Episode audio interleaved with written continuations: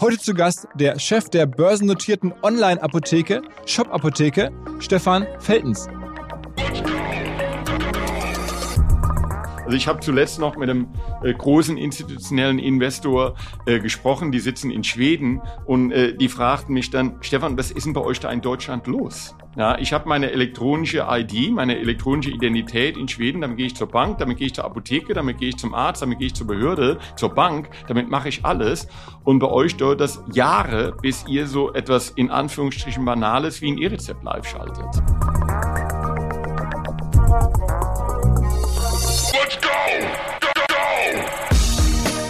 Herzlich willkommen beim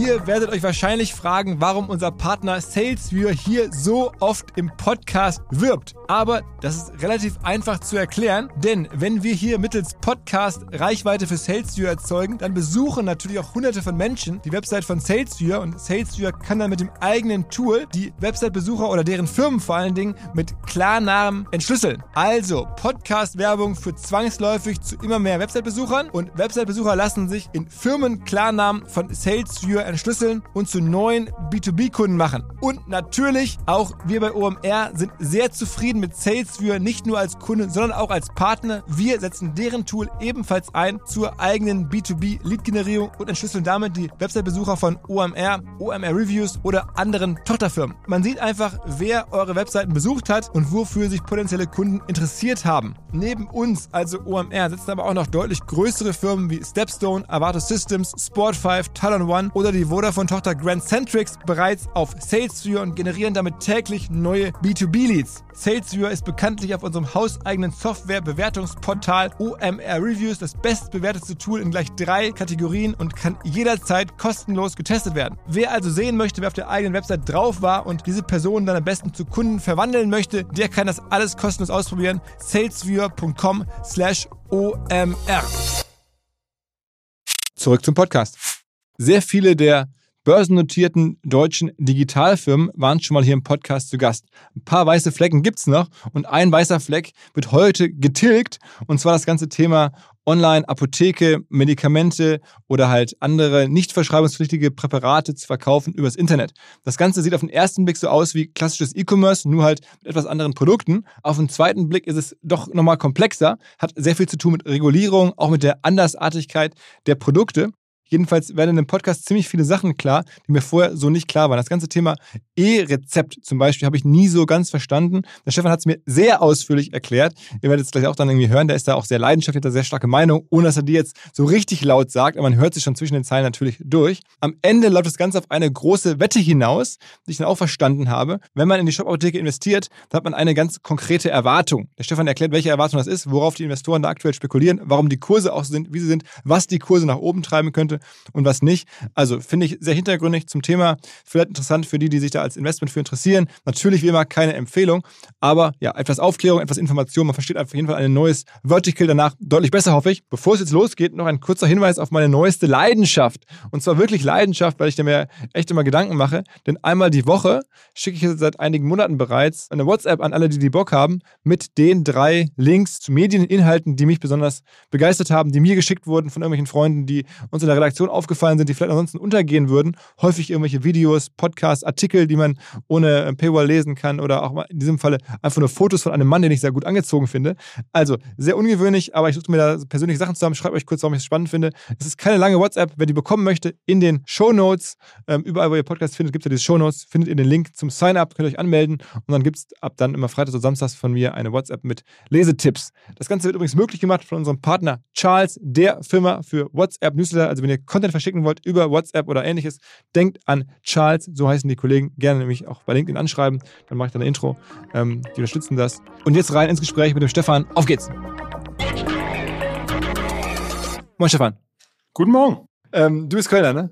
Nein, ich bin Koblenzer ursprünglich. Aber man hört hier so eine gewisse äh, ja, ja, richtig, genau. Slang raus. Den, den und dann äh, äh, hatte ich irgendwann die Bundeswehr geschnappt und da hast du eine Offizierskarriere gemacht. Ja, richtig. Ich war äh, dann äh, 1984 nach dem Abi bin ich zur Bundeswehr gegangen, äh, hat dann auch das wirklich das Privileg in Hamburg studieren zu dürfen an Ja. der Bundeswehruniversität. Das war eine fantastische Zeit. Und bin dann 1990 ausgeschieden. Damals äh, ging es darum, dann die Friedensdividende zu kassieren, ja, nach dem Ende des Kalten Krieges. Und da wurde es äh, relativ leicht gemacht, dann auch die äh, Bundeswehr vorzeitig das Vertragsverhältnis da zu beenden. Und dann bist du als Offizier in die private Wirtschaft und dann, dann bin ich ganz genau, da bin ich zuerst zur Höchst AG gegangen. Ja, das äh, ein Riesenkonzern damals. Die, die Firma gibt's heute nicht mehr, wurde dann äh, zerschlagen äh, äh in den 2000er Jahren äh, war dann äh, bei der Höchst AG in Frankfurt bis 1997. Bin 1997 dann im Rahmen einer Akquisition in den USA, in die USA gegangen, äh, nach Kansas City. Und dann habe ich äh, tolle Jahre bei Teva Pharmaceuticals gebracht. Zuerst in Kansas City, dann ging es nach Kanada. Dann hat äh, Teva Pharmaceuticals, die haben Ratiofarm gekauft in Deutschland. Dann bin ich nach Ulm. Äh, von Ulm sind wir dann nach Israel. Das ist eine israelische Firma. Äh, wir hatten dann mit der Familie vier wirklich ganz, ganz tolle Jahre äh, in Israel. Das war eine fantastische Zeit. Dann ging es wieder zurück in die USA. Und wann war das? Im April 2018 rief dann einer der Gründer der Shop-Apotheke und der damalige CEO Michael Köhler äh, bei mir an und sagte dann so halb suffisant, äh, Stefan, es wird mal Zeit, dass du mal was Anständiges machst. Ja, ob ich nicht Lust hätte, bei der Shop-Apotheke anzufangen. Und woher kanntet ihr euch? Wir kannten uns von der Höchst AG. Also wir waren auch äh, mehrfach im Urlaub zusammen, wir sind also gut befreundet, aber wir haben uns bei der Höchst AG kennengelernt. Wann wurde eigentlich Shop Apotheke gegründet? Ja, die Shop, das ist eine interessante Geschichte. Die Shop Apotheke wurde äh, 2001 gegründet. Und zwar ist die Shop Apotheke hervorgegangen aus zwei Unternehmen. Zum einen der Shop-Apotheke. Die wurde hier im Süden Kölns. Äh, also als Teil, Ladenlokal quasi. Genau, richtig, als, als Teil der Fortuna-Apotheke von dem Apotheker Peter Weber und seinem Sohn Stefan Weber, der bei uns noch äh, im, im Vorstand äh, ganz aktiv ist, äh, gegründet. Und äh, wir sprechen ja nachher wahrscheinlich auch noch über das E-Rezept. Aber eine Motivation zur Gründung der Shop-Apotheke äh, war die Überzeugung, dass die Einführung des äh, E-Rezepts in Deutschland unmittelbar bevorstünde. 2001. Das, das war nicht 2021, genau, das war 2001 äh, das sagt also, glaube ich, etwas über den digitalen Wandel äh, in, in Deutschland leider aus. Und wer war der zweite Teil? Also der zweite Teil war die Europa-Apotheke Venlo. Äh, äh, die wurde schon damals äh, in den Niederlanden gegründet. Ja, äh, das, das sind regulatorische Gründe, die dafür maßgeblich waren. Die Shop-Apotheke hatte immer einen Fokus auf das nicht verschreibungswichtige Geschäft. Also das sind die sogenannten äh, OTC-Produkte, also Ibuprofen und Aspirin und dergleichen, äh, aber auch die sogenannten Beauty and Personal Care Products, die typischerweise in Apotheken verkauft werden. Die Europa-Apotheke hatte immer schon einen Fokus auf verschreibungspflichtige Medikamente, die dann aus den Niederlanden an äh, Patienten, Patientinnen in Deutschland versendet wurden. Und wenn ich es recht in Erinnerung habe, das war ja lange vor meiner Zeit, äh, wurden, fanden diese Firmen dann 2010 oder 2011 zusammen. Da gab es dann zu einem Zusammenschluss, aber am Ende firmierte das Ganze dann unter dem Namen äh, Shop Apotheke. Ist ja eine holländische Firma, ne? Deswegen ist, ist genau, ist eine holländische Firma. Ich sagte ja schon, äh, das hat regulatorische Gründe. Äh, es ist in Deutschland einer Unternehmung, einer Firma verboten, eine, eine Apotheke zu, zu besitzen und zu betreiben. Äh, wir sagen doch immer, für eine Milliarde Euro könnte Amazon sich nicht eine einzige Apotheke in Deutschland kaufen. Das ist schlicht und einfach äh, äh, legal äh, nicht möglich. Aber in den Niederlanden äh, ist das möglich. Dort können Unternehmen äh, eine Apotheke besitzen und betreiben. Und das ist der einzige Grund, warum und in die Deutschland sind das dann nicht Unternehmen, sondern nur Privatpersonen. Das sind nur Privat, das sind Apotheker nur Apotheker, aber die ein, dann auch persönlich Apoth haftbar sind. Aber ein Apotheker kann auch mehrere Apotheken besitzen. Eine Apotheker kann unter bestimmten äh, Bedingungen, die da eingehalten werden müssen, was die, was die Distanz angeht, äh, bis zu vier Apotheken äh, betreiben, quasi als Filialapotheken dann. Ich vermute mal, du bist kein Fan von diesem System. Nee, wir sind kein Fan von dem System. Wir haben ja ein großes Logistikzentrum erst in den Niederlanden eröffnet. Da haben wir insgesamt circa 100 Millionen Euro investiert. Äh, die hätten in Deutschland investiert werden können, wenn uns das erlaubt gewesen wäre. Und warum wäre. ist es in Deutschland so? Also was ist das Gegenargument, dass man sagt, okay, wir möchten das gerne so, das, so strukturieren? Ja, ähm, also das ist jetzt wahrscheinlich eine lange Debatte. Ähm, äh, äh das, das Hauptargument ist die Sicherstellung der wohnortnahen Versorgung. Aber es geht natürlich da, äh, wenn ich mir das heute betrachte, da ist natürlich auch das, der Aspekt der Besitzstandswahrung äh, spielt da mit Sicherheit auch eine Rolle. Okay. Das heißt, du bist dann nämlich 2018 hier an Bord gekommen? Genau, im September, 1. September 2018. Äh, und dann äh, äh, trat der Michael Köhler an mich ran und sprach natürlich auch mit dem Rest des Vorstands im Aufsichtsrat, ob ich dann Interesse hätte, äh, dann auch seine Rolle äh, zukünftig zu übernehmen, weil er sich einfach zurückziehen wollte. Und seit 1.1.2019 bin ich dann Teil des Vorstands äh, in der Rolle des CEOs. Ich muss dazu sagen, die Firma ist ja mittlerweile börsennotiert ähm, und dem Michael Köhler gehört noch ein größeres Paket oder euch als Vorständen und den Gründern insgesamt gehören noch 30 Prozent, glaube ich. Und der Rest ist dann wirklich Free Float an den Börsen. Ganz genau, so Ja. ist es. Und ähm, kann man nachlesen oder würdest du sagen, wie groß dein Paket ist? Ja, das ist äh, äh, öffentlich bekannt. Ich, äh, das sind circa 60.000 Aktien, ja, die ich an der Shop-Apotheke halte. Äh, ich habe also schon damals Also Äh, sag mal kurz, in Prozent ist es dann äh, Das sind, ich glaube, also ich, ich, ich glaube, es sind so 0,3 Prozent. Okay, okay. Ja. okay. Bei, bei, bei, einer Milliarde Market Cap ist es auch schon mal ganz nett. Ja, richtig, ganz genau. Also da beklagt sich auch keiner. Warum gibt es eigentlich so wenig ähm, Online-Apotheken in Deutschland? Ich meine, es gibt ja euch, es gibt dann einen großen Wettbewerber, ähm, der, glaube ich, in der Schweiz sitzt. Ne?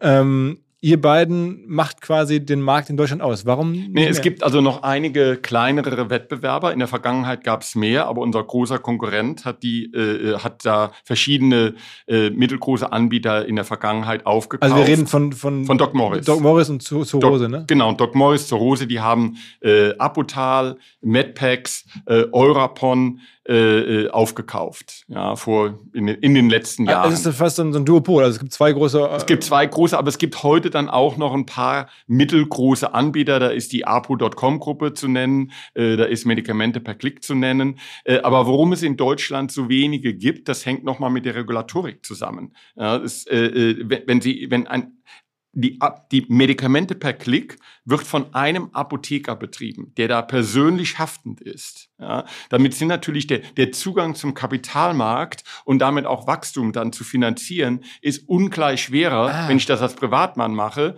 äh, versus den, Ah, okay. den, also eigentlich ist er dem untersagt, irgendwie Kapital aufzunehmen, weil dann wäre er Nee, keine... kann Kapital aufnehmen, aber er haftet immer Per- persönlich, ja, und er ist dann eher auf die traditionellen äh, äh, Instrumente angewiesen, wohingegen wir natürlich als Ja. Kapitalmarktgesellschaft, wir können neue Aktien ausgeben, wir können eine Wandelanleihe ausgeben, wir können eine Anleihe Weil ihr auflegen. eine Firma seid am Ende, ne? Genau, Genau. richtig. Wir haben da viel größere Optionen. Okay.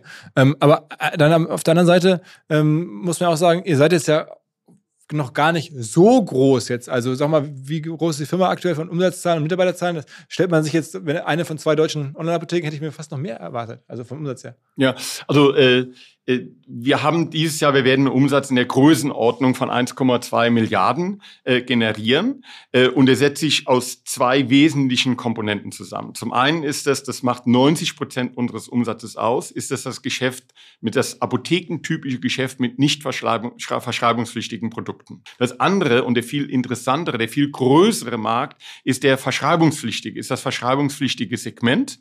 Ja, größenordnungsmäßig, das macht in Deutschland aus 40 bis 50 Milliarden Euro. Und äh, dort ist der Anteil der Online-Apotheken verschwindend gering.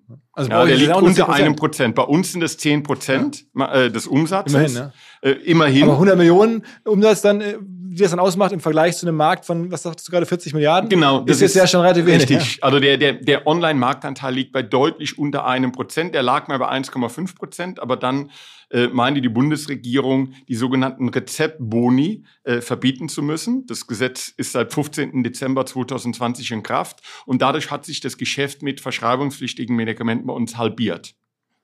Okay, was, was war es genau, was da passiert? Das, äh, also in der Vergangenheit, da müsste ich jetzt ein bisschen zurückgehen in das Jahr 2016. Da gab es ein Urteil des Europäischen Gerichtshofs genau zu der Frage, dürfen EU-Wettbewerber im deutschen verschreibungspflichtigen Apothekensegment äh, Rezeptboni anbieten. Ja, das heißt, damit kann ein Teil der Zuzahlung ja, der gesetzlich Versicherten insbesondere äh, abgedeckt werden. Äh, und damals sagte der EuGH explizit, äh, das ist erlaubt, weil Online-Apotheken einen strukturellen Wettbewerbsnachteil haben. Worin besteht dieser äh, strukturelle Wettbewerbsnachteil?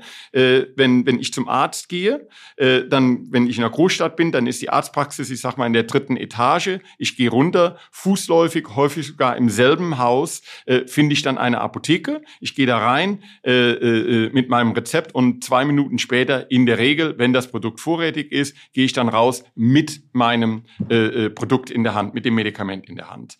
Die Alternative, die andere Option ist es, ich nehme das äh, Rezept, ich äh, schicke das via Post an eine Online-Apotheke und dann ein, zwei Tage später wird das äh, Produkt äh, zu mir nach Hause geschickt. Da hat der EuGH attestiert, das ist ein struktureller Wettbewerbsnachteil äh, und das widerspricht dem freien Fluss von Gütern und Dienstleistungen innerhalb der Europäischen Union und hat deshalb explizit den Online-Apotheken, den EU-Wettbewerbern das Recht eingeräumt, diese Rezeptboni anbieten zu dürfen.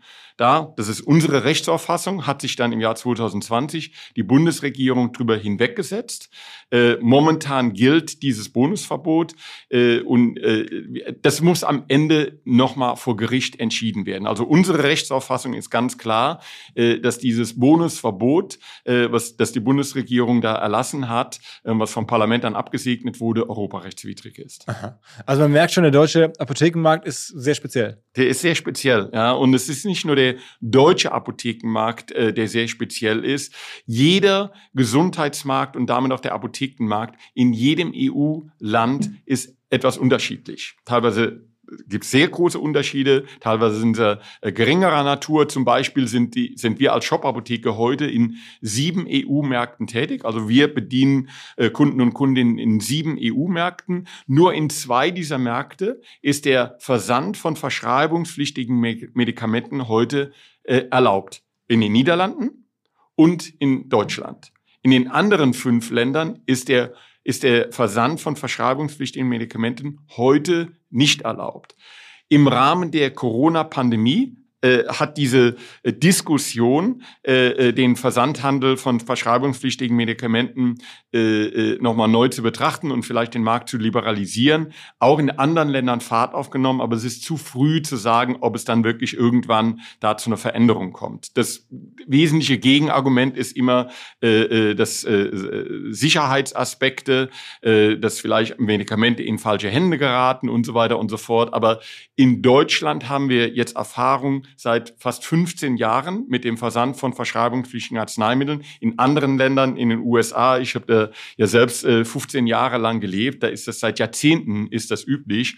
Äh, und äh, unsere Position, unsere Auffassung ist ganz klar, das schadet dem Gesundheitswesen nicht. Ganz im Gegenteil, das hilft dem Gesundheitswesen. Kann man argumentieren, dass ihr insofern die Welt ein bisschen besser macht, weil ihr ja gegen den Trend anarbeitet, dass irgendwie die Menschen in Deutschland mit Apotheken nicht so gut abgedeckt sind. Das sind, glaube ich, ja, genau. Das ist also die Anzahl der lokalen Apotheken nimmt ab, ne? nimmt ab ja, jedes Jahr. Äh, da wird dann immer gesagt, das sei der Versandhandel schuld. Da können wir also klar darlegen, dass das mit dem Versandhandel äh, nichts zu tun hat. Da sind ganz andere Dynamiken im Spiel.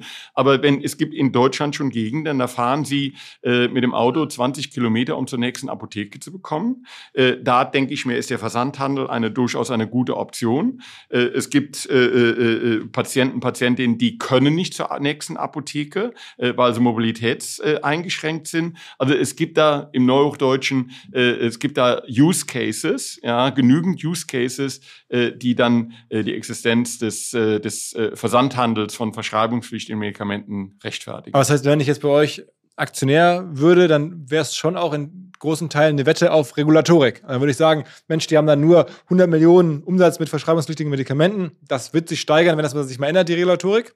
Ob es sich mal ändert und wann, weiß man nicht.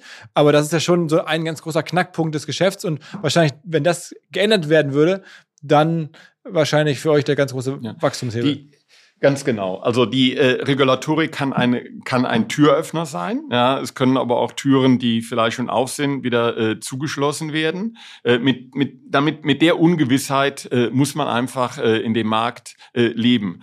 Also sagen wir mal, jetzt unabhängig vom E-Rezept, seid ihr ansonsten, würdest du sagen, ein ganz normaler E-Commerce-Anbieter? Also ihr verkauft zwar jetzt zum Teil Medikamente, zum Teil Sachen, die so medikamentartig sind, ähm, aber es ist eigentlich ein normaler E-Commerce wie beim Tarek Müller von About You auch. Naja, also äh, wir verkaufen schon andere Produkte. Äh, äh, es gibt bei uns die sogenannten Unit Economics, die sehen ganz anders aus als äh, bei About You oder bei Zalando. Inwiefern? Also nur mal ein, ein Beispiel. Unsere äh, Retourenquote, ja, die beläuft sich auf, die- ich glaube, die letzte Zahl äh, war 0,7 Prozent. Also die existiert fast ja, okay, nicht. verstanden, ja. Ich glaube, das sieht bei Zalando und bei About Ja, You etwas sind anders very aus. ja. Ja. Äh, Dann haben wir natürlich auch die, die Pakete, die wir verschicken, die sind sehr werthaltig. Ja, das heißt, der Wert pro Der- der Paket, Warenkorb, der ja. Warenkorb ist relativ hoch, aber das Paket ist sehr klein. Ja, das heißt, äh, eigentlich ist der Apothekenmarkt äh, prädestiniert äh, für den für, für den E-Commerce. Aber nochmal, wir sehen uns als Ergänzung zum Markt der stationären Apotheken äh, äh, und wir, wir können und wollen den nicht ersetzen. Wo liegt denn aus deiner Sicht eure Kernwertschöpfung? Also was müsst ihr besonders gut können? Weil ich meine, die Produkte stellt ihr logischerweise nicht selber her, seid ihr Händler. Ähm, es gibt zwei Anbieter, Logistik und so, das kriegt man, glaube ich, hin, habt ihr wahrscheinlich auch Partner. Ähm, Marketing ist es, also bei About You weiß ich, da geht es darum, welche Klamotten werden eingekauft, wie präsentiert. Da geht es auch sehr viel um Marketing, dass Leute halt dann dort kaufen und irgendwo anders in den verschiedensten äh, Shops. Da ist halt auch eine Marketing-Schlacht ja am Ende. Ähm, was ist, würdest du sagen, bei euch die zentrale Wertschöpfung? Also die zentrale Wertschöpfung äh, oder das Angebot, was wir unseren Kundinnen und Kunden äh, machen, das ist diese End-to-End Customer Journey. Ja, das ist das, also von der Aufgabe der Bestellung äh, bis zur Lieferung, ja, inklusive äh, äh, der, des Bestellvorgangs selbst, das muss alles wie am Schnürchen laufen. Ja, und der, wir haben das jetzt gesehen, wenn wir, äh, wir die Kundenzufriedenheit, die messen wir ja äh, über den Net Promoter Score. Äh, wir hatten im letzten Jahr, da haben wir unseren neuen Logistikstandort in, in, in der Nähe von Venlo hochgefahren. Da hatten wir ein paar äh, Anlaufschwierigkeiten. Dadurch haben sich die äh, Lieferzeiten äh, etwas verlängert. Das hat sich sofort in unserem äh, NPS, im Net Promoter Score, niedergeschlagen. Äh, jetzt haben wir unsere Lieferzeiten wieder deutlich verkürzen können und sofort äh, ist der äh, Net Promoter Score dann wieder in die Höhe. Wie viele gegangen. Kunden habt ihr denn? Wir haben äh, derzeit circa 9 Millionen aktive Kunden und Okay, wow. aktive Kunden, das sind ja äh, äh, Kundinnen und Kunden, die in den letzten zwölf Monaten mindestens eine Bestellung bei der Shop-Apotheke aufgegeben haben. Das sind also keine Karteileichen, die vor sieben Jahren das letzte Mal was bei uns bestellt haben. Das sind wirklich aktive Kunden. Und eher ältere Leute oder junge Leute? Nee, also das, äh, wir haben natürlich gerade im rezeptpflichtigen Bereich, da haben wir auch äh, viele äh, ältere Kunden, äh, aber das, äh, die, die typische Kundin der Shop-Apotheke, das ist äh, eine Frau in den 40er. Und was kauft ihr typischerweise? Was ist euer Best-Selling Product? Äh, Die beste, also das, äh, das- umsatzstärkste Segment bei uns jetzt außer den rezeptpflichtigen äh, Produkten, äh, das sind in der Tat rezeptfreie äh, Medikamente, also die sogenannten ODC-Präparate. Sag mal, sag mal ein Beispiel. Also was Ja, Aspirin, As- ein Ibuprofen, ein Paracetamol, ein Crepostat, um mal einen Markennamen zu nennen, die ganze äh, Ratiofarm-Palette. Ja, also da gibt's ja tausende von Produkten. Darüber hinaus, wir haben ein sehr breites Portfolio. Wir bieten also derzeit in Deutschland äh, äh, um die 100.000 Produkte an, die wir also bei uns selbst vorhalten. Darüber hinaus äh, haben wir ja im Dezember letzten Jahres unseren Marktplatz gestartet und da bieten wir in, zwischenzeitlich schon weitere 50.000 Produkte. Das sind jetzt nicht unbedingt apothekentypische Produkte, aber äh, aus dem Bereich äh, Gesundheit äh, bieten wir da unseren Kundinnen an und es ist äh, absehbar, dass irgendwann die Anzahl, das Sortiment, äh, was wir unseren Kunden da anbieten über den Marktplatz, äh, das der Produkte, die wir selbst einkaufen, selbst bei uns im Lager äh, dann vorhalten, das deutlich übersteigen wird. Das Wobei- dauert aber noch ein bisschen. Also jetzt so ein bisschen spitz finde ich, aber am Ende, ihr bietet ja gar nicht an, sondern ihr bietet den Marktplatz an und dann ähm, kommt genau. ir- irgendwer und sagt, okay, ich stelle da was rein. sozusagen. Ganz, ganz genau. Äh, aber warum kommen denn diese Marktplatzpartner äh, Klar, zu weil uns? ihr den Traffic weil wir die neun, genau, weil wir die neun Millionen Kunden haben. Das, daran sind die natürlich interessiert. Das macht für die interessant. Wir suchen aber ganz bewusst dann auch die Marktplatzpartner aus. Also es ist nicht so, dass jemand zu uns kommt und sagt, ich will jetzt mitmachen, sondern äh, müssen bestimmte Kriterien erfüllt werden. Und wie gesagt, wir wollen in, im weitesten Sinne des Wortes im Gesundheitsbereich bleiben. Habt ihr euch diesen Marktplatz-Idee so ein bisschen abgeguckt bei Amazon?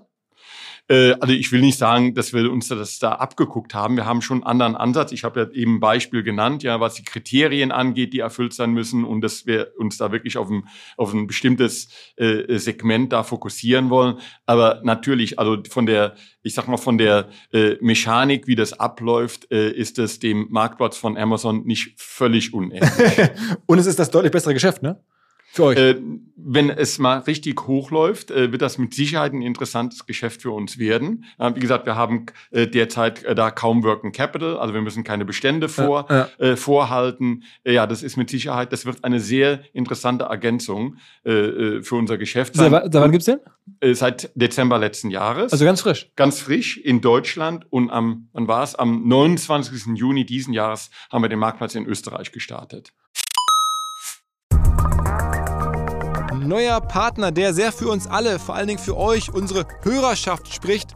Die Rede ist von Liquid, L-I-Q-I-D. Liquid ist ein Vermögensverwalter, der sich an ja etwas wohlhabendere Menschen richtet. Ihr hört gleich, wie wohlhabend man sein muss, damit man die Vorteile von Liquid genießen kann. Als da wären, Liquid sagt, sie seien persönlich wie eine Privatbank und dabei modern wie ein Neo-Broker. Das macht Sinn, denn die meisten Menschen sehen sich ja tatsächlich nach Guidance bei ihrer Geldanlage. Man fühlt sich häufig vielleicht beim traditionellen Bankberater nicht mehr so gut aufgehoben und Liquid greift genau da rein. Die tun das, was ein sogenanntes Family Office häufig für sehr wohlhabende Menschen tut, nur mit deutlich niedrigerer Einstiegshürde. Also eine Art Family Office für jedermann, exklusive Anlagemöglichkeiten. Man kommt über Liquid zum Beispiel in Private Equity und Venture Capital Fonds mit rein, wenn man das gerne möchte. Liquid ist fünfmal in Folge Deutschlands Top-Vermögensverwalter geworden, laut Kapital. Wer also mitmachen möchte, jetzt kommt die Auflösung, braucht aktuell mindestens 50.000 Euro als Mindestanlagevolumen. In einigen Wochen ist die Aktion vorbei, dann sind es wieder 100.000, die man mitbringen muss. Wenn einem das möglich ist, dann gerne ein kostenloses Erstgespräch vereinbaren unter liquid.de slash omr. Zurück zum Podcast. Okay. Sag mal, ist ähm, denn dieser Apothekenmarkt, gegen den ihr da antretet, ähm, es klingt ja eigentlich fast so schön, sagen wir nach einer sicheren Wette, weil die werden ja nie groß werden können, die Apotheken, hast du gerade beschrieben. Das heißt, es gibt auf Sicht immer nur die beiden großen Player. Wenn da jemand groß wird, kauft man den weg. Habe ich jetzt verstanden, oder das machen dann eure Wettbewerber. Ähm, die kaufen das ein, also sorgen dafür, dass am Ende ihr beiden Großen bestehen bleibt. Und dann wartet ihr jetzt, was sich regulatorisch an Upside entwickelt. Naja, also äh, da steckt schon eine ganze Menge harte Arbeit äh, äh, dahinter. Die, als die, die Firma an die Börse ging, äh, da lagen die Umsätze im, im 100 bis 200 Millionen Euro Bereich. Ja, wir haben das äh, Geschäft, das ist jetzt deutlich nach vorne äh, gebracht worden. Äh, also das, ein Selbstläufer ist das mit Sicherheit nicht. Stören dich denn diese neuen Lieferdienste zum Beispiel? Es gibt ja jetzt so Made heißt, glaube ich, einer, also so eine Art Gorillas für Medikamente, zum Teil jetzt nicht zehn Minuten, sondern auch ein paar Stunden oder so, wenn ich es Ja. verstehe. Aber da war mal so eine Innovation, die man sehen konnte in dem ganzen Segment. Richtig. Also das wird sich noch zeigen, ob sich diese Anbieter im Markt wirklich etablieren wollen. Aber es kann sein, dass es da Kundensegmente gibt, ja, für die das ein sehr an interessantes Angebot ist. Genau aus dem Grund haben wir als Shop-Apotheke im April äh, einen dieser Anbieter äh, akquiriert. Ja, ich glaube, das ist eine tolle Ergänzung ja, für, äh, zu unserem Portfolio. Das war First A die seit, wie gesagt, seit April diesen Jahres Teil der Shop-Apotheke sind. Damit bieten wir jetzt den typischen Versandhandel an, mit Lieferung am nächsten Tag oder maximal zwei Tagen. Wir kooperieren in den Metropolregionen mit lokalen Apotheken über unser Shop-Apotheke Now-Programm, äh, damit wir doch die taggleiche Belieferung anbieten können. Und wenn jetzt jemand äh, einen Bedarf hat, der in 30 oder 45 Minuten gedeckt werden muss, Natürlich auch in den, das rechnet sich derzeit nur in den Metropolregionen. Äh, da sind wir jetzt über First A dann auch vertreten. Also wir versuchen ja möglichst viele Use Cases unserer Kunden und Kundinnen abzudecken. Und was jetzt diese Lieferzeiten insbesondere angeht, ich glaube, da sind wir jetzt äh, sehr, sehr gut aufgestellt. Unter welchen Umständen macht es denn Sinn, zwei, drei Tage zu warten, auch wenn man das Medikament wahrscheinlich häufiger nimmt und einfach nur absehen kann, dass, dass die Ja, Wirkung also äh, der, ein großer Vorteil, wenn, wenn eine Kundin jetzt zu uns kommt, ist ja das sehr, sehr große Sortiment. Das kann ein First A oder das kann auch eine lokale Apotheke, die dann Teil unseres Now-Programms ist, nicht annähernd anbieten. Und zum Zweiten äh, sind wir natürlich auch in der Regel deutlich günstiger als eine Vor-Ort-Apotheke und damit auch als diese äh, Quick-Commerce-Anbieter. eigentlich, wenn man über euer Modell nachdenkt, ist es ja noch schöner. Ihr habt nicht nur irgendwie keine Retouren und große Warenkörbe, ihr habt ja auch noch irgendwie, ganz häufig fällt mir gerade ein, ähm, quasi Abo-Kunden. Ne? Wenn jemand ein Medikament braucht, dann braucht er das ja häufig sein Leben lang oder, oder ganz lange. Das heißt sozusagen, die, der Customer Lifetime Value dürfte auch ziemlich hoch sein. Ja, der ist, der ist, der, der ist, äh, äh, der ist sehr attraktiv. Ganz genau. Also spricht jetzt vieles für das Modell. Wenn man jetzt aktuell auf den Kurs drauf schaut, auf den Market Cap äh, unter einer Milliarde, also äh, so gerade mal eben Umsatzgröße, ähm, das ist jetzt ja nur der Schnitt, den man so gerade generell im E-Commerce eigentlich sieht. Also nicht sehr äh, sexy jetzt so von den Multiples her. Ja. Warum eigentlich nicht? Äh, also momentan, ah, der Markt hat sich einfach gedreht. Ja, in der Vergangenheit oder vor nicht allzu langer Zeit, da standen also Wachstumsaktien da ganz, ganz hoch, äh, wortwörtlich dann im Kurs. Ja, ja. ja, wir hatten ja einen Spitzenkurs äh, ein, ein Allzeithoch von äh, fast 250 Euro. Das war dann wie viel Milliarden Market Cap? Äh, dann waren wir, ich glaube, äh, äh nah an den 4 Milliarden. Okay. Ja. Und äh, das hat sich jetzt dann äh, äh deutlich korrigiert. Äh, ähm, äh, also nochmal, es war insgesamt dieser Wandel von äh, Wachstumsaktien mit dem Fokus jetzt wieder auf äh, Bottomline und Ergebnisse und äh, diese berühmten äh, Energieanbieter, äh, ja, die dann äh, solide eine Dividende zahlen. Ja, da sind wir ja nicht alleine, ja, auch wenn man sich andere äh, E-Commerce-Anbieter da anguckt, die Zalando oder auch andere großen aber Namen. Euch geht's besser. Also, meine, seid ja, habt ihr eigentlich ja, wir haben dann aber noch ein Sonderthema, ja, und das ist diese diese Unsicherheit im Markt Markt, wann kommt das elektronische Rezept in Deutschland und wie kommt das elektronische Rezept in Deutschland? Also ganz konkret die Frage, äh, werden wir als äh, Versandapotheken, insbesondere dann als EU-Versandapotheken in der Lage sein, äh, diskriminierungsfrei an diesem Markt zu partizipieren? Ja, wir sind davon überzeugt, dass das der Fall sein wird, weil das schlicht und einfach dem europäischen Recht äh, entspricht. Aber es hat ja immer wieder Verzögerungen gegeben und äh, äh, das ist etwas, was, das kann ich nur gut nachvollziehen nachvollziehen, äh, was die Aktionäre, aber auch die, die, die Mitarbeiter, in der Shop-Apotheke und das Management der Shop-Apotheke, das macht natürlich keinen Spaß, wenn es eine Verzögerung nach der anderen gibt. Wie ist denn da die Lage? Also beschreib mal kurz E-Rezept irgendwie, habe ich noch so mit Jens Spahn irgendwie im Ohr. Ähm, ich habe es noch nie genutzt. Was ist da gerade Sache? Ja, äh, äh, dass du das noch nicht genutzt hast, das liegt auf der Hand, weil das momentan nur ganz wenige äh, äh, Versicherte in Deutschland überhaupt nutzen können. Äh, es wurde eine Testphase erfolgreich im Juli abgeschlossen und jetzt sind wir im Rollout. Man hat jetzt angefangen mit einer Region, das ist die Region Westfalen-Lippe. Äh, da hat man angefangen mit 250 Arztpraxen. Das wird jetzt nach oben skaliert und laut dem Plan der Gematik, das Bundesgesundheitsministerium hält die Mehrheit an der Gematik. Ja. Ja, die Gematik ist verantwortlich für die Schaffung der Infrastruktur zur Digitalisierung des Gesundheitswesens äh, in Deutschland. Der Plan der der Gematik besagt, dass äh, zum 1. Dezember sechs weitere Bundesländer mit dem E-Rezept das E-Rezept live schalten sollen und zum 1.2. nächsten Jahres dann die noch verbleibenden Bundesländer äh, live schalten sollen. Wenn dieser Plan so umgesetzt würde, äh, dann hätten wir also äh, zum 1.2. nächsten Jahres das E-Rezept bundesweit. Ob sich diese Daten jetzt halten lassen, ja, das wird sich sehen. Und was heißt E-Rezept am Ende? Also wie funktioniert das dann? Ich das, gehe zum Arzt und dann kriege ich kein Rezept mehr, sondern ein E-Rezept? Ja, es gibt also da, genau, also was, was E-Rezept bedeutet erstmal, dass der Arzt oder die Ärztin einen elektronischen Datensatz, das elektronische Rezept in die Cloud der Gematik hochlädt. Ja, ist also kein Papier mehr, ja. ja. was dann irgendwie erstmal zur Apotheke getragen werden muss, ja, um überhaupt damit ein, äh, das Medikament zu bekommen. Der Datensatz, äh, der ist, äh, äh der ist gespeichert in der Gematik Cloud. So, jetzt ist die große Frage, wie übermittelt die Patientin das elektronische Rezept oder ich muss hier ganz präzise sein, den QR-Code oder den Token, ja, der es dann der Apotheke ermöglicht, diese Cloud aufzuschließen und den Datensatz des elektronischen Rezepts dann runterzuladen. Äh, da gibt es drei Möglichkeiten, um diesen QR-Code zu übermitteln.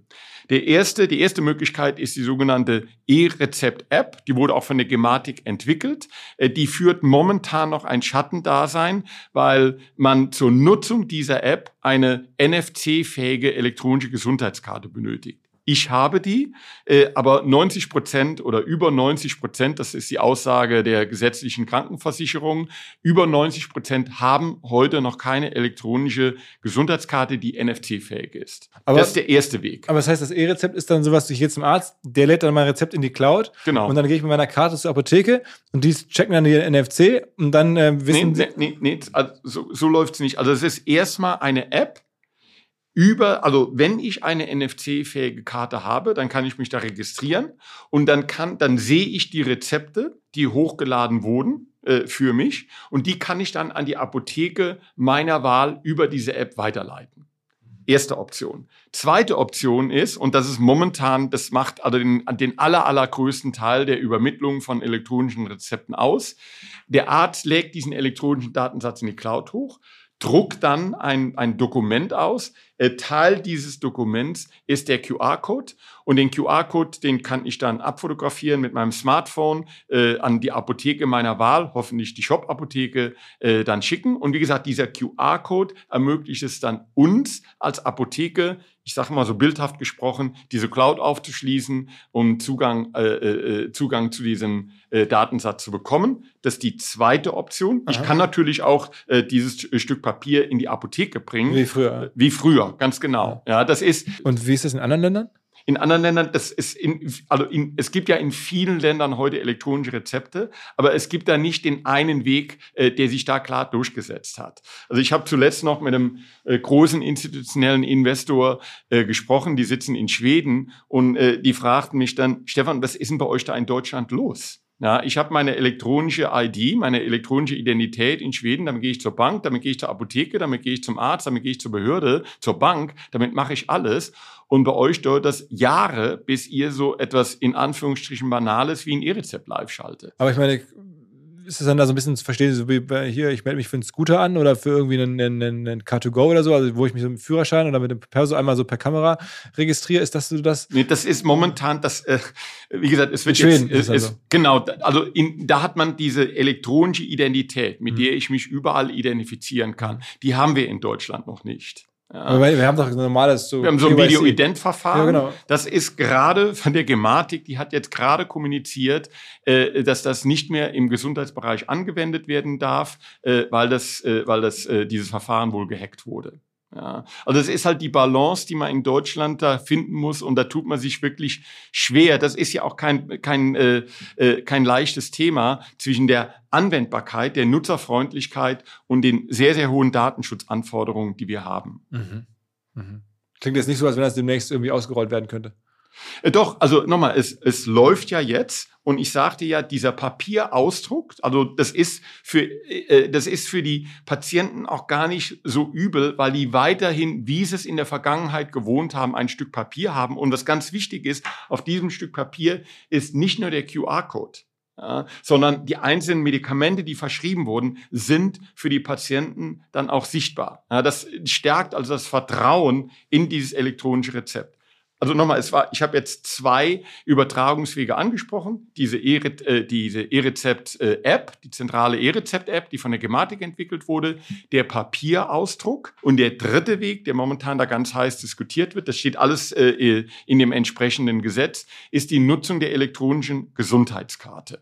Ja, da geht man also, die Idee ist, die gibt es heute noch nicht, diese Option, die muss noch entwickelt werden. Wir warten da täglich auf die finalen technischen Spezifikationen äh, äh, für den Übertragungsweg über die elektronische Gesundheitskarte. Dann gehe ich, wenn ich mir jetzt lokale Apotheken betrachte, dann gehe ich mit meiner elektronischen Gesundheitskarte in die Apotheke, da gibt es ein, ein Kartenlesegerät, äh, da wird das dann ausge, damit äh, äh, ausgelesen und dann kann der Apotheker, die Apothekerin auf die Cloud zugreifen, sieht, welche Medikamente äh, oder welche Medikamente wurden jetzt in dem Fall für mich verschrieben und kann äh, dann diese runterladen und kann die Medikamente dann abgeben. Das Problem jetzt aus unserer Sicht, und das ist nicht nur unser Problem, äh, äh, mit der elektronischen Gesundheitskarte ist, es muss eine Option geschaffen werden, äh, dass auch Online-Apotheken äh, äh, über diesen Übertragungsweg elektronische Gesundheitskarte partizipieren können. Ja, sonst würden wir äh, äh als Online-Apotheken da diskriminiert. Ich habe mich immer gefragt, warum Amazon nicht stärker in diesen Markt reingeht, also der Apothekenmarkt, Online-Apothekenmarkt. Jetzt habe ich es, glaube ich, verstanden, ja. warum das für Amazon kein Weg ist, da irgendwie mitzuspielen, gerade aktuell. Ja, also äh, momentan. Insbesondere in Deutschland. Genau, richtig. Also momentan äh, Amazon über Marktplatzpartner, die machen etwas im nicht verschreibungspflichtigen Bereich. Die letzte Zahl, die mir da bekannt ist, dass der, der Umsatz über den Marktplatz hier beläuft sich auf äh, äh um die 200 Millionen Euro. Aber im rezeptpflichtigen Segment dann auch mitspielen zu wollen, äh, das ist nochmal ein ganz anderes Thema. Ja, und wie gesagt, Millionen Euro ist ja auch nicht, nicht so viel für Amazon-Verhältnisse. Nee, richtig, ganz genau. Ja, aber die, wenn Sie sich wenn man sich den ganzen Apothekenmarkt betrachtet, äh, ich sagte vorher, 40 bis 50 Milliarden ist verschreibungspflichtiges, äh, ist das, macht das verschreibungspflichtige Segment aus.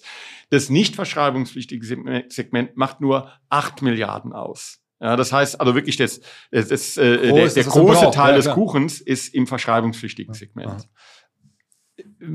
Apotheker sind ja so landläufig bekannt als äh, Leute, die hohe Preise aufrufen und irgendwie gut verdienen.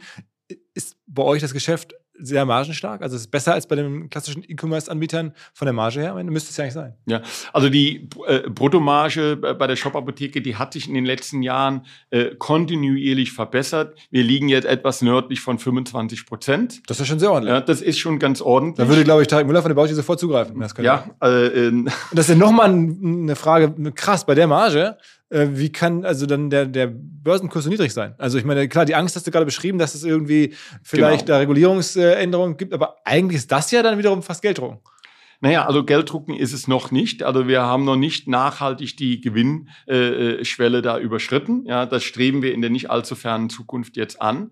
Äh, wir haben also relativ hohe äh, äh, Marketingaufwendungen, die sind noch in den letzten Jahren nochmal gestiegen. Äh, aber du weißt ja, E-Commerce ist ein Skalengeschäft. Das heißt, äh, wenn der Umsatz wächst, wenn die Anzahl der Kunden zunimmt, äh, äh, dann werden wir auch äh, diese äh, Sphäre der nachhaltigen Profitabilität erreichen. Da, da sind wir also sehr, sehr, sehr zuversichtlich.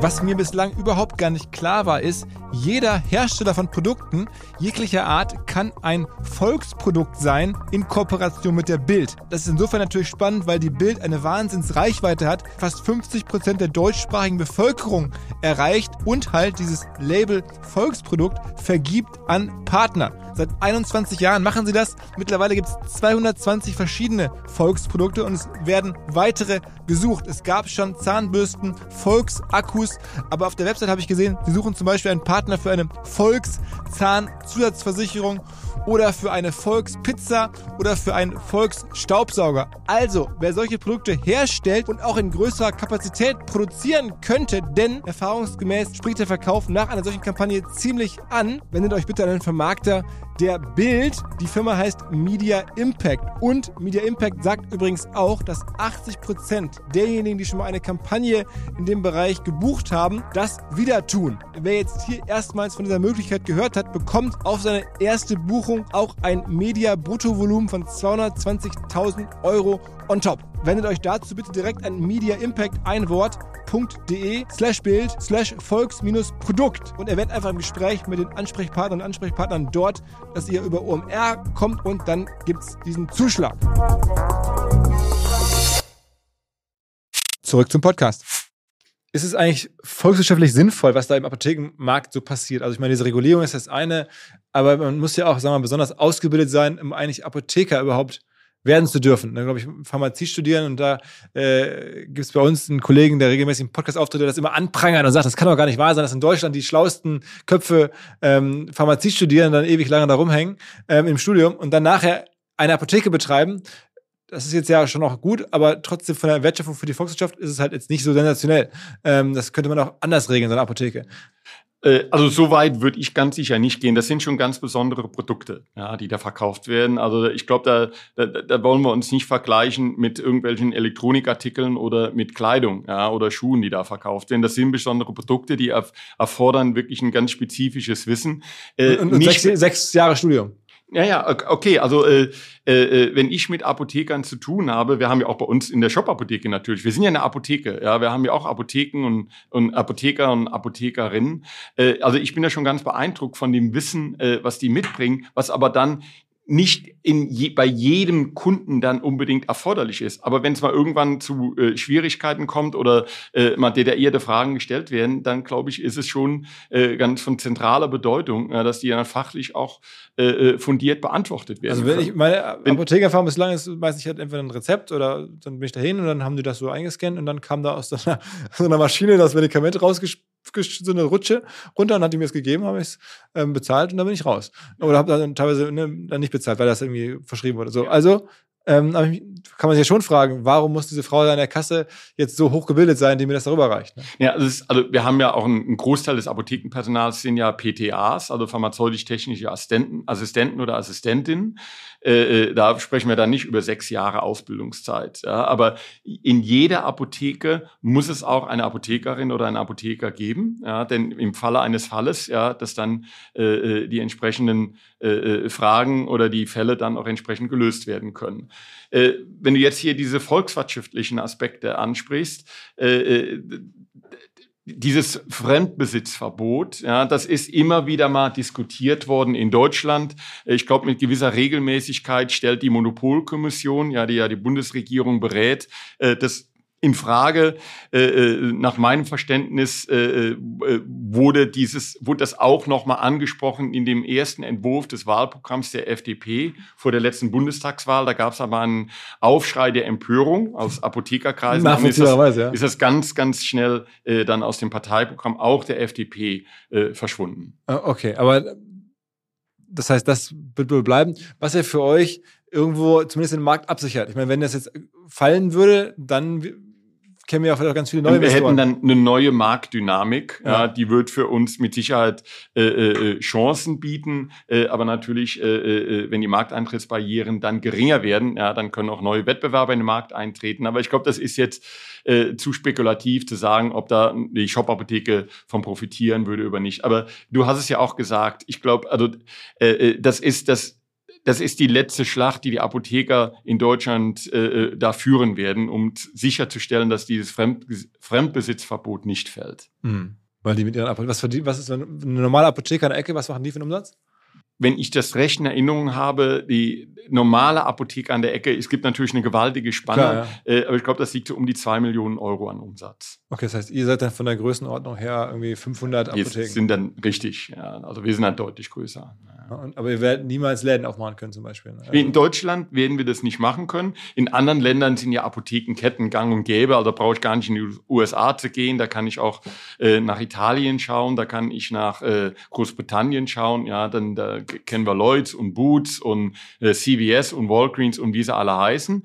Äh, aber in vielen, in den meisten Märkten, denen, denen, denen wir heute tätig sind, da gibt es ein Fremdbesitzverbot. In Deutschland, in Österreich, äh, äh aber wenn du jetzt, in Frankreich. Muss man klar zu sagen, wenn du jetzt Politiker wärst oder du wärst jetzt ne, Bundeskanzler und hier in diesem Land verantwortlich, dann würdest du schon mal drüber nachdenken, ob man das nicht doch vielleicht entgegen aller Lobbywünsche äh, abschafft, dieses Verbot. Äh, ich bin ja nicht in dieser Situation, aber mit der Frage werde ich mich nicht auseinandersetzen müssen. Ja. Äh, äh, nochmal, das hat alles Vor- und Nachteile. Ja, äh, aber in Deutschland wird diese wohnortnahe Versorgung und Pers das persönliche Verhältnis, was man dann zu einer Apothekerin vor Ort dann gegebenenfalls hat, ja, das wird von vielen auch Wählern ja, sehr hoch eingeschätzt. Also nochmal, ich glaube, das Thema stellt sich nicht. Ähm, die Kollegen da von Zurose, äh, da gibt es immer die Spekulation, dass die vielleicht von der Börse wieder runtergehen, dass da also Private Equity einsteigt. Äh, wie beobachtest du das?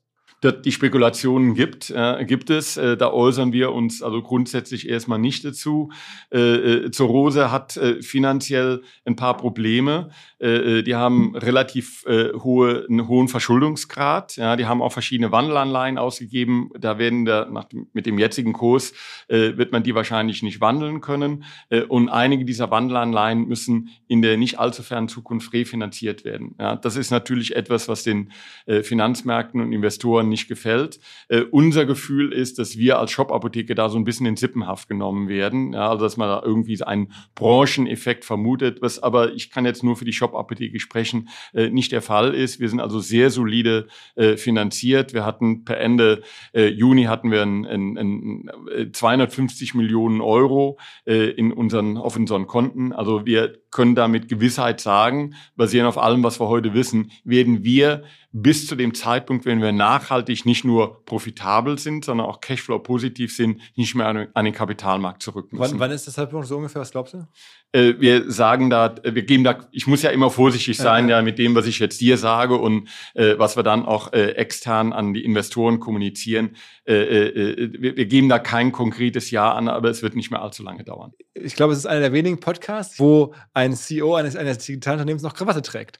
Ähm, ist das bei euch sozusagen, oder ist bei dir typisch so gelernt aus der Branchenhistorie, oder ist das sozusagen auch ein bisschen so, hier so schon der Anspruch nach dem Motto, wir machen hier Medikamente, ähm, da gibt es eine andere Seriosität als vielleicht bei, bei Klamotten oder so?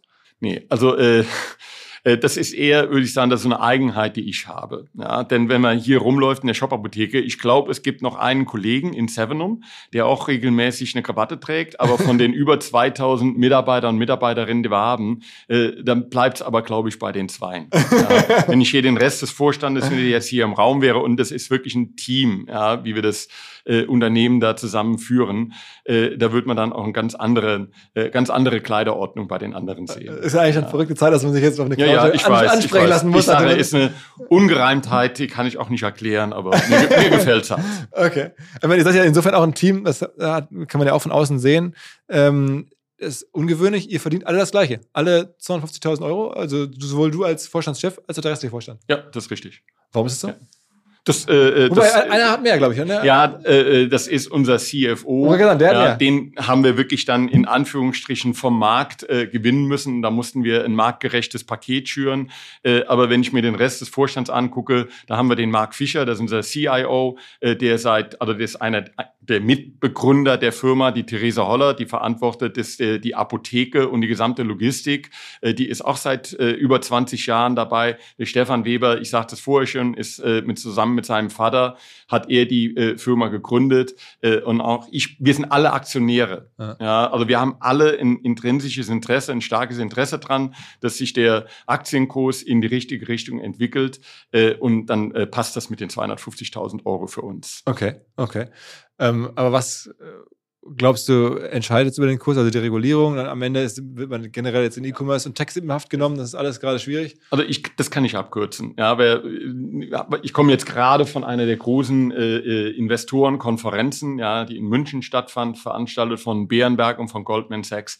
Äh, äh, ob uns das gefällt oder nicht. Es ist ein Thema, was den, die zukünftige Entwicklung äh, äh, äh, des Kurses der Shop-Apotheke fast ausschließlich beeinflussen wird. Und das ist das elektronische Rezept. Wirklich? Ja, das ist das elektronische Rezept. Das ist das, also äh, in den Gesprächen mit Investoren, äh, ohne Übertragung, 90 Prozent der Fragen, die uns gestellt werden, beziehen sich auf das elektronische Rezept. Aber was, sagen wir mal, was wäre denn Best Case und was wäre Worst Case bei dem elektronischen Rezept? Ja, also ich sagte ja schon vorher, momentan beläuft sich der Marktanteil auf circa 0,6 Prozent in dem verschreibungspflichtigen Apothekenmarkt in Deutschland.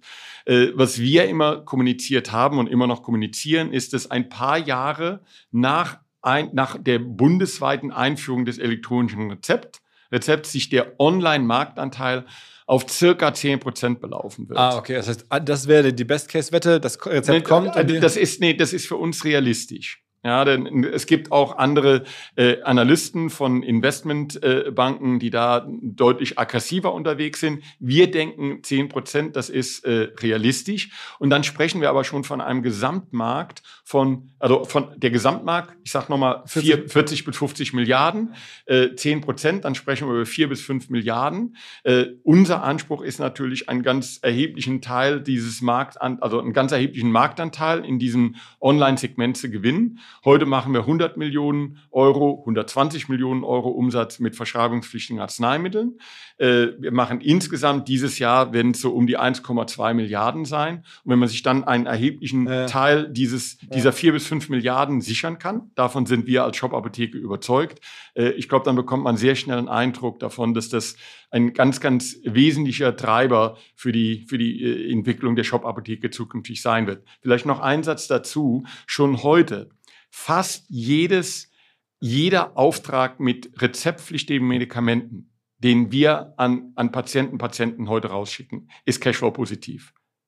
Wenn sich, also das können wir für viele, aber nicht für alle unserer äh, übrigen Aufträge sagen. Das heißt, wenn sich das äh, Geschäft mit äh, rezeptpflichtigen Produkten zukünftig, wenn das einen deutlich größeren Anteil unseres Gesamtumsatzes ausmachen wird, dann wird sich auch die, äh, äh, also die finanzielle äh, Darstellung der Shop-Apotheke ganz drastisch ändern. Okay, das heißt, da wettet man dann am Ende wirklich drauf. ja, so richtig, genau. Ja, und das ist auch äh, äh, auf Seiten der Investoren. Äh, die verstehen auch alle, dass wir auch mit dem nicht verschreibungspflichtigen Ment, da wachsen wir sehr, weiterhin sehr, sehr, sehr stark, äh, dass wir auch damit schon alleine profitabel Aber es ist am Ende äh, wirklich können. E-Commerce ohne Fantasie, ja? Richtig, ganz genau. Ne? Ohne Fantasie. Das, ja, aber mit äh, weniger, also sag mal, es ist ein normaler E-Commerce. Ist ja. richtig, ja. Aber der große Hebel in der Zukunft, also ein ganz wichtiger Hebel ist mit Sicherheit das elektronische Rezept. Ah. Und äh, habt ihr viele Lobbyisten in Berlin?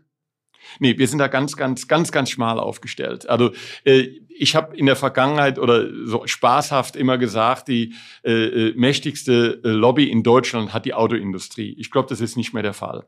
Äh, ich bin aber davon überzeugt, dass heute die mächtigste Lobby in Deutschland hat die Apothekerschaft, schlicht und einfach, weil die auf allen politischen Ebenen arbeiten. Die arbeiten natürlich auf der lokalen Ebene, die arbeiten auf, den, auf der Landesebene, auf der Bundesebene und sogar auf der europäischen Ebene sind die lokalen Apothekerverbände sehr, sehr, sehr aktiv. Hast du schon mal den Herrn Lauterbach kennengelernt? Ne, persönlich noch nicht. Wir sind im Kontakt mit dem Bundesgesundheitsministerium, äh, aber persönlich habe ich den Herrn Lauterbach noch nicht und kennengelernt. Spahn? Ja, Herrn Spahn hat man mal. Äh, aber da war er schon nicht mehr Gesundheitsminister. Okay, okay. Ähm ich glaube, jetzt habe ich verstanden, was ihr so macht ähm, ähm, und worum es geht und woran, woran du arbeitest. Ein äh, Freund von mir, dessen Frau ist Apothekerin und der hat mir erzählt, dass es teilweise sehr, sehr schwer ist, einzelne Medikamente zu beschaffen aktuell. Also da gibt es irgendwie wohl auch in den Lieferketten auch da große Probleme und dass die teilweise dann da abends er und seine Frau zusammenstehen, irgendwas selber zusammengießen oder irgendwas umfüllen oder so selber, ähm, weil, weil die Sachen einfach wirklich überhaupt teilweise nicht zu bekommen sind, dass irgendwie da wirklich ja, Sachen fehlen in einem Maße, wie es noch nie gegeben hat. Also ob das momentan in diesem Maße noch nie gegeben hat, das weiß ich nicht. Also da wäre ich überrascht. Äh, es gab immer schon äh, Knappheiten, also das äh, dass bestimmte Produkte da dann auch nicht ausreichend verfügbar waren. Ja, da könnten wir jetzt lange über das, zum Beispiel über das Rabattvertragssystem bei der gesetzlichen Krankenkassen in Deutschland sprechen. Ich habe ja einen Hintergrund in der pharmazeutischen Industrie, von daher bin ich auch mit der Perspektive da sehr vertraut. Es gibt einzelne Produkte, es gibt einzelne Anbieter, die Schwierigkeiten haben. Äh, wir versuchen das natürlich zu antizipieren und dann uns entsprechend zu bevorraten.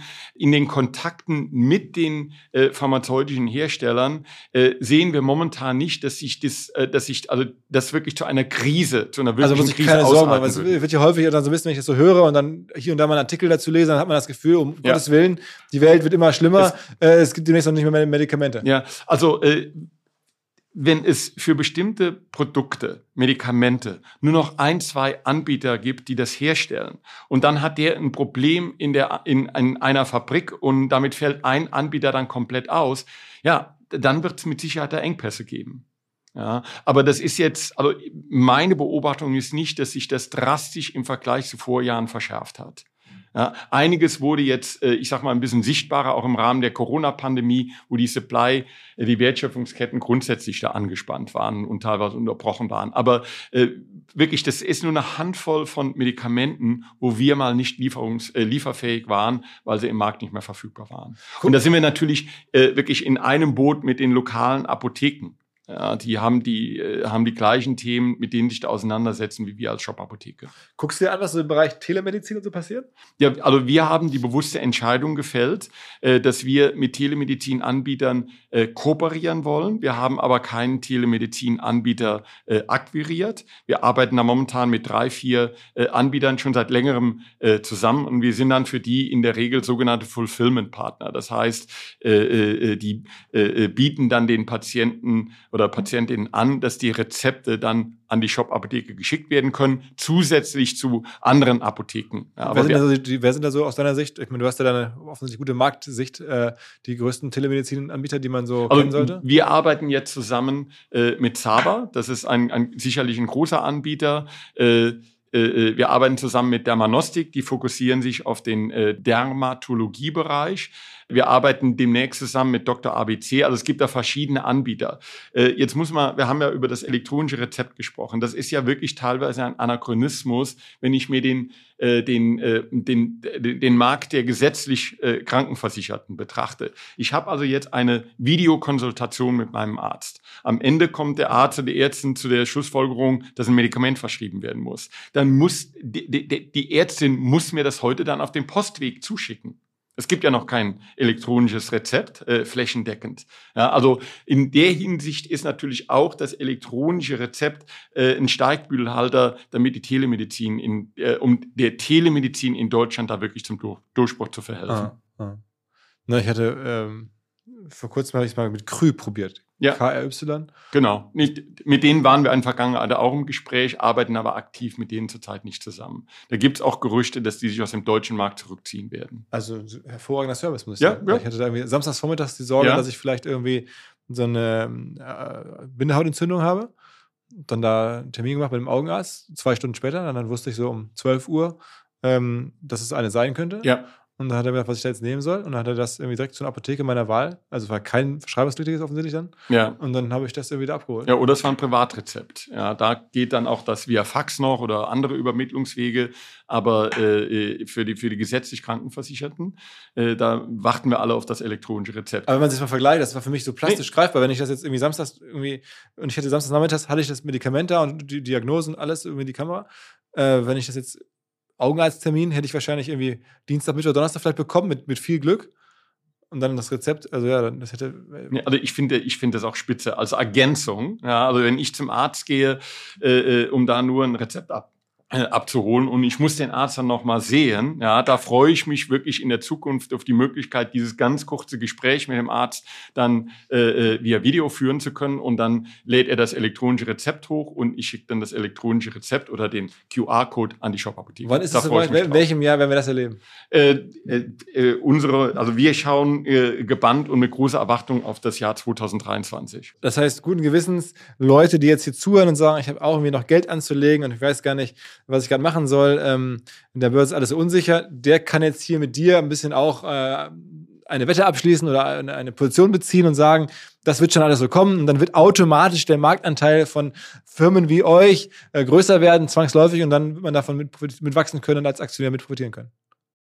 Äh, also äh, ist für dich wahrscheinlich keine Überraschung, dass ich hier explizit keine äh, äh, Tipps Anlage, gebe ja, oder Anlageberatung betreibe. Äh, ich kann nur sagen, dass der komplette Vorstand der Shop-Apotheke, wir sind alle investiert. Wir stehen voll und ganz hinter dieser Story und ich bin davon überzeugt, dass wir da gewaltiges Potenzial für uns wenn, haben. Wenn das hier ein Offizier der, oder ein ehemaliger Offizier der Bundeswehr sagt. Ja, ganz genau. Vielen Dank. Alles klar. Jo. Hat, hat Spaß gemacht. Danke. Ciao, ciao. Zur Abwechslung jetzt mal vollkommen schamlos und offene Selbstvermarktung und Werbung für unser OMR Festival am 7 und 8. Mai. Dort sind wir gerade in der absoluten Planungshochphase. Das heißt, wir verkaufen jetzt letzte Standflächen, wir planen, wie halt dort alles laufen wird Anfang Mai. Und weil das so ist und weil wir noch einige Flächen und Möglichkeiten, Masterclasses, Präsenzen frei haben, wollte ich nochmal dazu aufrufen, sich da bitte zu melden, wer noch nach neuen Kunden, nach neuen Leads sucht, wer eine Plattform sucht, um seine Brand transparenter und sichtbarer zu machen, wer in irgendeiner Form nach Nachwuchs, nach Talenten sucht. All das können wir ermöglichen. Ihr könnt bei uns gesehen werden, ihr könnt bei uns wirklich wachsen, aber halt nur jetzt in diesen Tagen, denn irgendwann müssen wir dort die Bücher schließen, weil die Planungszyklen Richtung Mai dann zu kurz werden und vielleicht auch, weil einfach alles verkauft ist. Deswegen jetzt nochmal der Hinweis, denkt an unser Festival jetzt, wer dabei sein möchte, mit Masterclass, mit Speaking, mit vor allen Dingen aber Präsenzen auf der Fläche, mit Ständen. Einfach ganz kurze Mail an inbound.omr.com. Innerhalb eines Tages melden sich da eine Kollegin, ein Kollege und dann startet die Zusammenarbeit.